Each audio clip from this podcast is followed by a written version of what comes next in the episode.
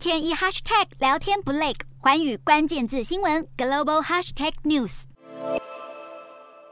中国烂尾楼事件越演越烈，走进陕西西安这栋烂尾楼，屋主表示，这栋公寓从二零一七年就开始停工，停工时间已经长达五年，连窗户都没有，是实实在在的烂尾楼。目前搬进来的人超过一百户，为了安全起见，只有少数人住在高楼层，而这就是中国屋主们花了毕生积蓄买到的房屋。面对中国烂尾楼屋主停止缴贷款掀起的风波，以及河南村镇银行弊案，中共中央政治局在二十八号对当前的经济情势召开会议，要求稳定市场以及保交楼、稳民生。英国金融时报指出，中国央行人民银行将透过发放一兆人民币的贷款，大约台币四点五兆，来协助房地产开发商度过烂尾楼危机。中共政治大会北戴河会议即将登场，再加上今年秋季就要举行中共二十大，确认中国国家主席习近平的第三任期。美媒指出，中国接连提出因应烂尾楼的应急方案，就是要安抚广大受害屋主，避免影响政权。有烂尾楼屋主就说，什么民生问题都不是大事，接下来最大的事情是习近平的登基大典。对北京当局而言，无论如何，或许先拖过二十大再说。